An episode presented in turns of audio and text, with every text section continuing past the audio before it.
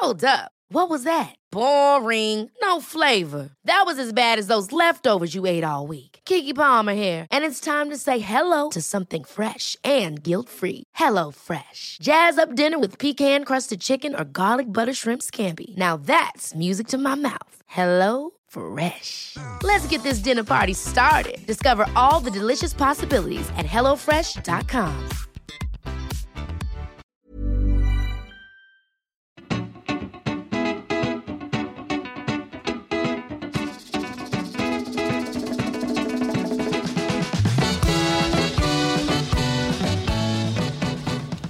Muy buenas humano, muy buenas persona que me escuchas. Yo soy Tamara Pazos, divulgadora científica con formación en biología y neurociencia y estás escuchando las reflexiones de un humano por persona.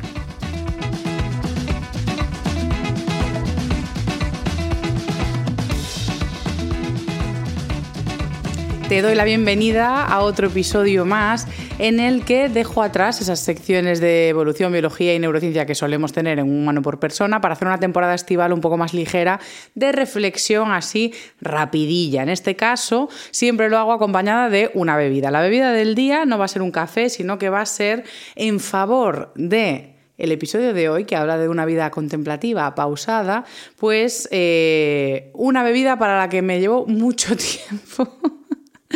Eh, que es un zumo, como el que había hecho en otro episodio, que son estos zumos verdes, eh, que consume mucho tiempo hacer. ¿Por qué? Porque tú te pones a licuar un montón de bebidas, a triturarlas. en mi caso lo hice en la Thermomix, pero puede ser en cualquier tipo de batidora que bata bien, bien, bien. Y después tienes que pasarte un buen ratito mirando un colador mientras le das con la cucharita poco a poco, poco a poco, a no ser que te has gastado un dinero en una licuadora.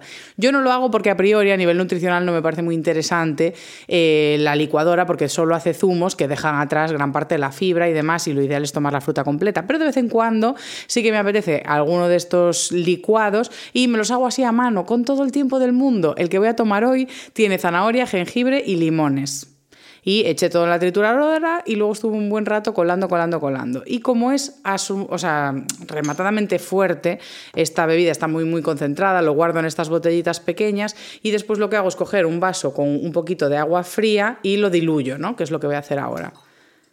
Y queda un refresco veraniego súper fresquito, hecho en casa, natural, sin aditivos, de esas cosas tan horribles. No, la verdad es que no soy una persona muy en contra de ciertos aditivos. Eh, haremos un episodio sobre ellos, también sobre suplementos, que me parece muy interesante, pero bueno, voy a probar esto, que está sumamente ácido por el jengibre y el limón. Mm, la verdad que me encantan, me encantan estas bebidas. Os las recomiendo si os gusta sobre todo el ácido. Así que vamos ahora con el episodio.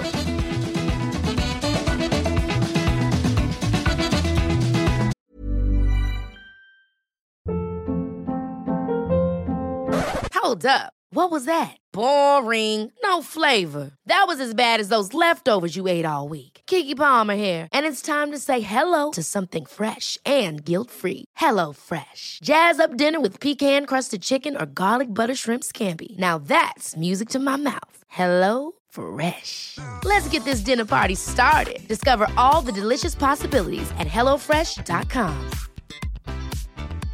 Hiring for your small business? If you're not looking for professionals on LinkedIn, you're looking in the wrong place. That's like looking for your car keys in a fish tank.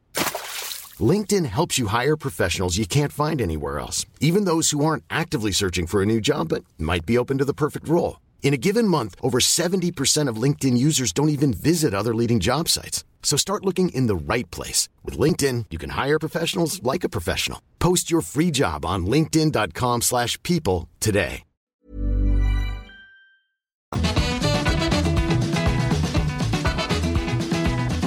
Quiero empezar el episodio con una reflexión que saqué de este libro, uno que tengo en pantalla si me estáis viendo en YouTube, que se llama Vida contemplativa. Y es que cuando empiezas a leer a este autor empieza a explicarte la paradoja del término tiempo libre y cómo el propio concepto de tiempo libre está sujeto al tiempo ocupado.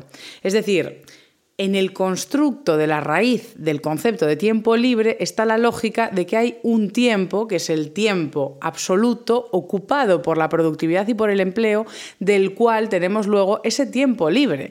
Es decir, nuestro ocio está sujeto al trabajo, paradójicamente, a la productividad.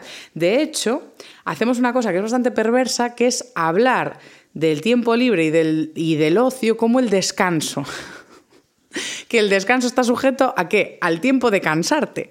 Entonces, nuestro tiempo libre, una vez más uso el término sujeto al trabajo, el tiempo que sería de disfrute, el tiempo que sería para nosotros, siempre está sujeto a ser pues la cara opuesta del trabajo, como está todo conceptualizado en torno a eso, en vez de ser a la, a la inversa, a modo, hablemos del tiempo de trabajo, el resto es vivir, ¿no? En definitiva, esto nos hace caer en el clásico trabajar para vivir, pero no es de una persona que sea adicta al trabajo, sino que como sociedad normalizamos ese vocabulario y esa cultura en torno a la productividad. ¿Por qué ocurre esto? Las causas son infinitas. De leyendo a distintos autores vais a encontrar distintas explicaciones a por qué hoy en día tenemos esta cultura. En concreto, yo recomiendo a este autor, que he puesto dos libros aquí. El autor es Byung-Chul Han. Y es un filósofo y tiene el, libro de eh, Vida Contemplativa, que es el que tengo en pantalla, y el otro es el de Psicopolítica, pero tiene un montón de títulos que tengo ganas de leer muchos de ellos, la verdad. Entonces, este autor sí que critica muchísimo las tendencias neoliberales que tienden cada vez más a esa fragmentación social, a aislarnos y a que nos quedemos como alienados en un bucle de productividad, productividad, productividad. Él eh, teoriza con que esto nos lleva a estar vacíos de ser estamos como huecos. Y esto da lugar, o viene de, más bien, una crisis de identidad también. Cuando nos vaciamos de ser y no encontramos nuestra identidad, aparece esta crisis en la que rellenamos nuestro tiempo con otras cuestiones que no tienen que ver con nosotros. Todo esto viene porque hemos depositado la identidad y la valía que tenemos en sociedad, que es algo que hemos hablado en otros episodios, en el trabajo, en la productividad hemos desterrado nuestro espacio y nuestra identidad y lo que nos caracteriza, que realmente sería cómo somos en sociedad, cómo nos comportamos en otros. Ahí está la identidad en relación al resto.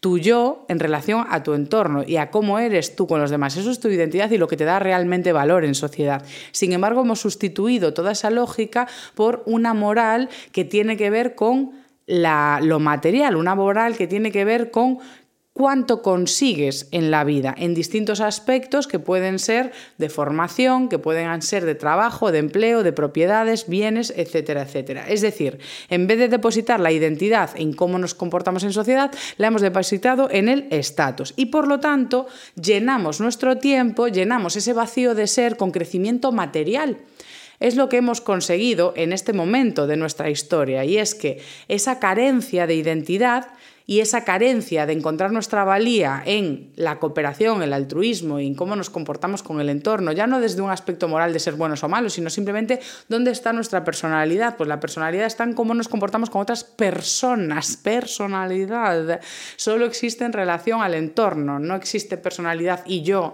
en mí mismo y identidad en mí misma, porque entonces ya no tengo identidad, sino estoy en relación al resto, ¿no?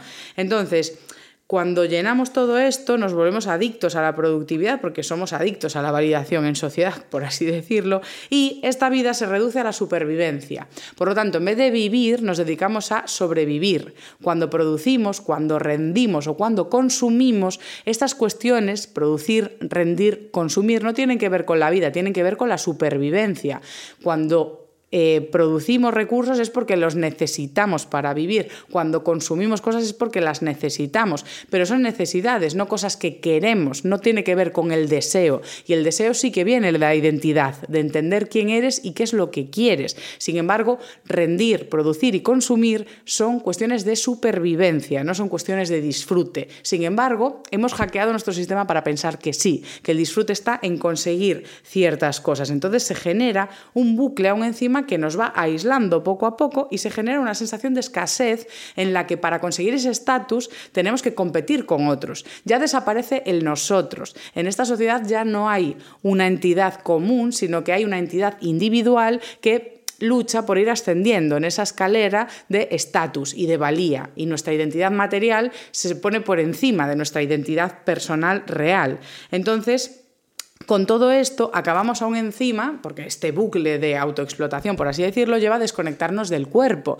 Como digo, eh, aunque se haya impuesto en la historia y en nuestra cultura este modelo de trabajo, de producción, de consumo y de rendimiento, el cuerpo, la psique, nuestro bienestar, no está a disposición de eso y esto tiene mella en el cuerpo. Y para sobrellevarlo, para conseguir trabajar con esos fines materiales que no tienen que ver con la identidad en sí, que es lo que nos daría más confort y bienestar, el cuerpo va desconectando porque es que no puede soportar todos esos niveles de estrés. Y esto hace que haya un desapego, que ya lo hemos visto en el episodio de la meditación, entre el cuerpo y la mente. Esto hace un encima que lleguemos a un pánico al aburrimiento, que es algo muy triste y ya lo comentamos en otro episodio también. Es este miedo al aburrimiento, porque aún encima cuando llega el aburrimiento, cuando desocupamos nuestro tiempo del rendimiento, de la producción y del consumo, aparece espontáneamente ese contacto con el cuerpo, que es lo que tenemos, aparece un contacto con el presente, ya no es un contacto con conseguir necesidades en el futuro o eh, tener ansiedad eh, y preocupación o desesperanza por el pasado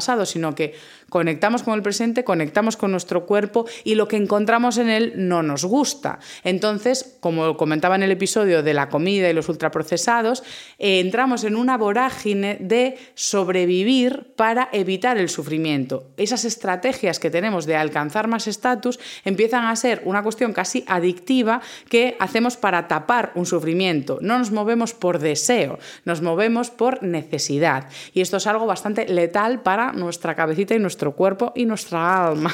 Em, la verdad es que quería hacer una apuesta en valor, llegados a este punto, de entender que ya dejamos de movernos por placer y por deseo y empezamos a movernos por necesidad y por estatus, de cómo pasamos ese tiempo libre, ese tiempo sujeto al tiempo empleado, ese tiempo sujeto al tiempo productivo, el tiempo en negativo, ¿no? en el tiempo en el que no estamos haciendo nada, paradójicamente lo empleamos también para cosas que resultan útiles o parece que se nos presiona a ello, porque parece que denostamos los tipos de ocio que no son productivos, que no son útiles, que no te cultivan, que no te hacen mejorar.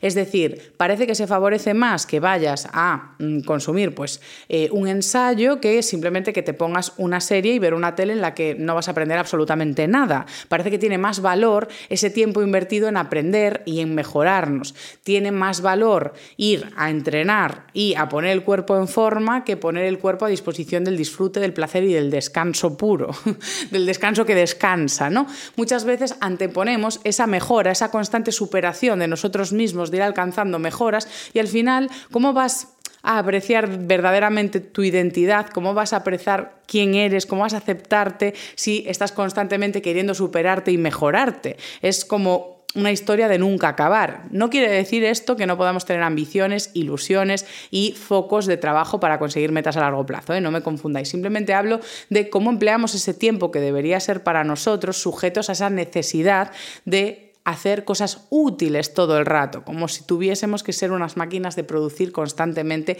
e ir llenando ese vacío de ser que os decía que subrayaba este autor que me parece maravilloso. Por eso quiero hacer también una puesta en valor del contenido vacío, de verdad.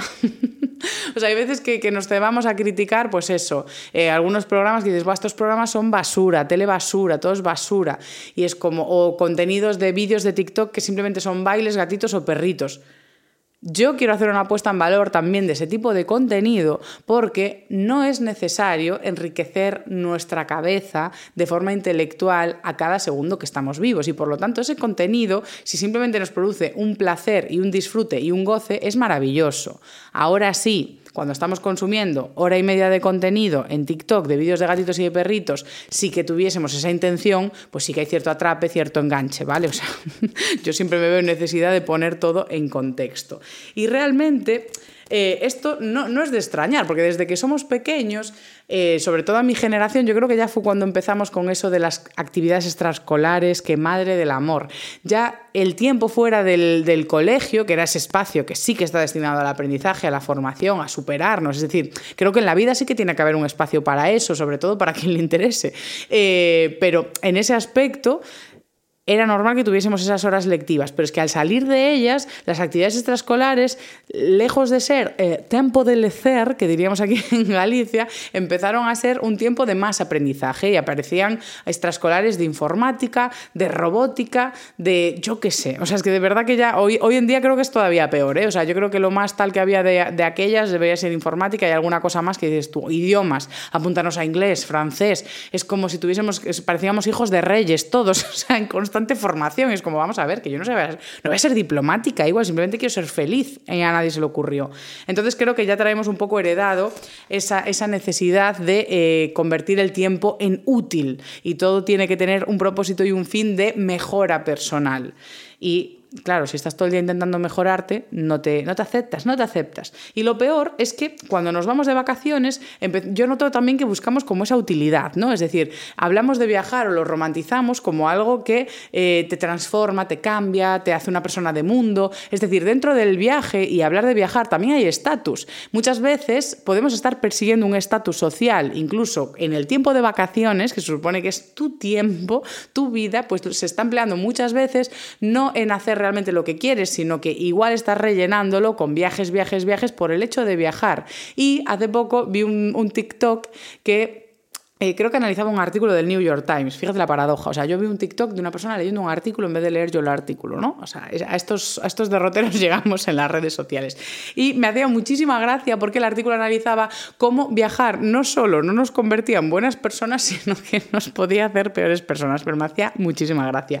Eh, comentaba los siguientes puntos. Y es que, por un lado, está una cuestión que resulta bastante tiñosa y que nos pasa muchísimo, que es que en vacaciones haces cosas que nunca harías, hobbies que no son los tuyos. Por ejemplo, tú no vas a un museo en tu ciudad en la vida, sin embargo en vacaciones vas a todos los museos, cuando es algo que ni te importa, ni te interesa, ni tienes formación, ni te aporta nada. Simplemente es hacer el check, que es una cuestión bastante pedante. ¿Por qué? Porque también hay como un estatus cultureta de, oye, claro que estuve en el Louvre, eh, no, no iba a estar yo en el Louvre. Por supuesto que sí. Y hay veces que te ves en una vorágine. A mí me pasó en el viaje a Florencia, que me daba rabia no ir a, mm, a la Galería de los Uffizi, de los Uffizi de los oficios, ¿no?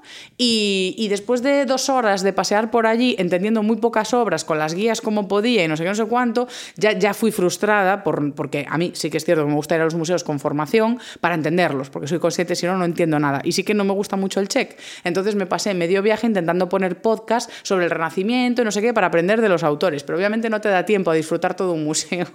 y al principio vas haciendo esa cosa pretenciosa y empezamos mirando todos los papas que hay en la galería principal en los como si nos importase cada uno de ellos y, leyendo sobre ellos. Y claro, empiezas a full y cuando pasa una hora y media ya fue en plan de, mira, vamos a ir aligerando, vamos a ver la medusa y nos piramos de aquí ya. Entonces, a veces creo que tenemos que ser conscientes de que igual la vacación no es para hacer checks, culturetas, igual es para emplearla en lo que de verdad nos apetece y no tiene por qué ser algo útil que nos haga escalar a nivel estatus. Otras cuestiones que hablaba es de que muchas veces creemos que viajando conocemos otras culturas, adquirimos nuevos valores y en ese estudio, eh, en ese artículo comentaban encuestas, uy, que me cargo todos los equipos perdón, en ese, eh, artículo comentaban encuestas de personas que claramente no habían cambiado sus valores en absoluto después de viajar. Es decir, sus ideologías, sus pensares, sentires, valores y moral no había cambiado después de los viajes. Volvían exactamente como habían ido. Por lo tanto, ¿hasta qué punto te cambia el viaje? Has visto todas las culturas y has mantenido la tuya. En, en concreto, este artículo hablaban de viajes, de un viaje de 15 días, 10 días, una semana. No hablan de una experiencia de vivir seis meses en un sitio en el que obviamente sí que puedes eh, aprender y sí que puede ser algo que te cambie más. Pero unas vacaciones en Egipto de una semana, unas vacaciones en Ribera Maya o unas vacaciones en Tailandia, ¿qué, te van a cambiar? Vas a ver sitios muy bonitos. Y yo misma pongo en valor el ver paisajes maravillosos, paisajes imponentes, te ayuda a desconectar, a sentirte parte de algo más grande, o sea, tiene cosas bastante maravillosas, pero más allá de eso, que me digas que vuelves siendo otra persona, pues resulta un poco risible. De hecho, en Estados Unidos em, tienen como una parodia de eso, de las personas que van a Europa un tiempo y vuelven como... Ah, es que Europa es, es que me cambió, es que ahora ya este vino de mierda ya no lo tomo yo. Por eso hablaba el artículo de que te vuelves incluso un poco peor, porque vuelves a tu entorno y vuelves como un absoluto imbécil de, ah, no has estado no sé dónde, no has estado no sé qué. Y lo que comentaba muy encima es que cuando quieres llevar gente, a modo, no, tienes que ir a no sé dónde, lo único que se busca es que validen tu experiencia, a modo que a ti te encantó ese lugar y lo recomiendas a otros para que vuelvan y te den la razón en que sí, que está muy bien. Que eso a mí me pasa, yo soy muy pesada, sobre todo recomendando eh, sitios de comida, restaurantes y no sé qué. Cada vez que veo gente que va a Venecia, os juro que le escribo recomendando tres restaurantes que me parecieron la leche. Y es como, pero a mí qué más me da donde coman, macho, o sea, que coman donde quieran. Pero como a mí me parecieron life changing, en plan de Dios mío, qué pasta tan bien hecha, pues yo ya necesito recomendarlos. O sea, que ya está, nos quedamos en casa, paramos de viajar, que es un absoluto suplicio. Estás todo el día eh, con una rutina agotadora y en vez de descansar de verdad, a veces nos metemos unos tutes porque hay viajes que tienen mucha demanda cognitiva, porque te pegas museos, aprendizaje y demás, y otros tienen una demanda física que a veces que no se descansa, te digo, que no se descansa nada en la vacación. Eh, pero no, a ver, es coña, a mí me encanta viajar, me gusta descubrir, simplemente es por, poner los pies en la tierra y saber que no estamos cambiando nada, ni el mundo, ni, ni a nosotros mismos. Eh, vivir en un lugar, interactuar con una cultura, conocer de verdad su gente y su entorno, pero de verdad, de verdad, no hablar con dos guías y con una señora que vende tortillas en su casa, ¿vale? Eh, pues eso sí que puede tener un efecto pues, de cambio, de transformación, de que adquieras nuevos valores. Pero si de verdad vuelves como viniste, en valores, ética, pensares, opiniones y demás, pues es que igual sí, no te cambió nada ese viaje que pensaste que te había cambiado. Ahora, para finiquitar este episodio hay que poner en valor como oposición a toda esa carga de productividad, en oposición a esa carga de lo útil, el valor de la vida contemplativa, el valor de ese espacio, que no te digo yo que dejes el trabajo y te vayas en furgoneta por el mundo, no te digo yo que cojas un gatillo, lo dejes todo y vayas día a día viviendo hay que ahorrar, hay que trabajar, hay que planear el futuro, hay que hacer las cosillas que tengas que hacer, pero reflexionemos un poco sobre cómo invertimos ese dichoso tiempo libre. Y por eso busco poner en valor espacios sin propósito y sin utilidad en nuestro tiempo de ocio, como un ocio revolucionario en el que de repente no buscas mejorar tu físico, no buscas mejorar tu salud o no buscas mejorar tus eh, conocimientos, tu saber sobre el mundo. Simplemente buscas conectarte al presente y disfrutar, porque eso lo merecemos, disfrutar de las personas, disfrutar de la fiesta, disfrutar del baile, disfrutar de las cosas sin propósito. Eh, de hecho, eh, eh, una de las cuestiones que voy a compartir simplemente para cerrar el episodio es que yo soy víctima de todo lo que he contado hoy aquí. O sea, yo soy una persona que no sabe desperdiciar tiempo. O sea, en absoluto. Siempre pienso, y, ya veis mi vocabulario, hablo de desperdiciar. Entonces, eh, es algo, o sea, yo en terapia me han enseñado a descansar sin culpa. O sea, saber estar en el sofá. Porque ahora tengo mis coletazos de debería estar haciendo algo y sé corregirlo, sé estructurar mis pensamientos para decir en plan de eh, no, estás descansando y ya está. Pero aún así siguen mis tendencias de si me pongo algo en HBO o si me pongo algo en la tele o lo que sea, pues venga, hay un docu ahí súper interesante. O, ay, acabo de descubrir un podcast sobre geopolítica. De hecho, me encanta, os lo quiero recomendar, el de No es el fin del mundo. Me está gustando un montón, pero tengo que parar, porque yo no tengo por qué estar aprendiendo todo el día, es francamente agotador. Entonces, eh, me pasa también con la lectura. Mis compras son predominantemente ensayos, casi todos también porque me ayudan a trabajar para el podcast, a generar contenido y demás, pero incluso hay algunos que leo que no son para el podcast, que son de temas que nunca voy a tratar aquí y sin embargo sí caigo una y otra vez en el ensayo. Entonces, dándome cuenta de todo esto al leer esta vida contemplativa, pues para estas vacaciones que me pienso tomar, voy a grabaros el siguiente episodio y me voy de vacaciones, eh, pues he comprado varias novelas y se acabó. Basta con lo útil, basta con el aprendizaje, basta con querer ser mejores. Voy a intentar coger ese rumbo maravilloso de aceptar el ser y llenar mi ser vacío. Y mi ser vacío, llenarlo no de cosas materiales, sino mm, de la maravillosa persona que soy. Aquí, Tamara Pazos, una maravillosa persona a vuestra disposición. Y con esto ya cierro, recomendándoos un zumito.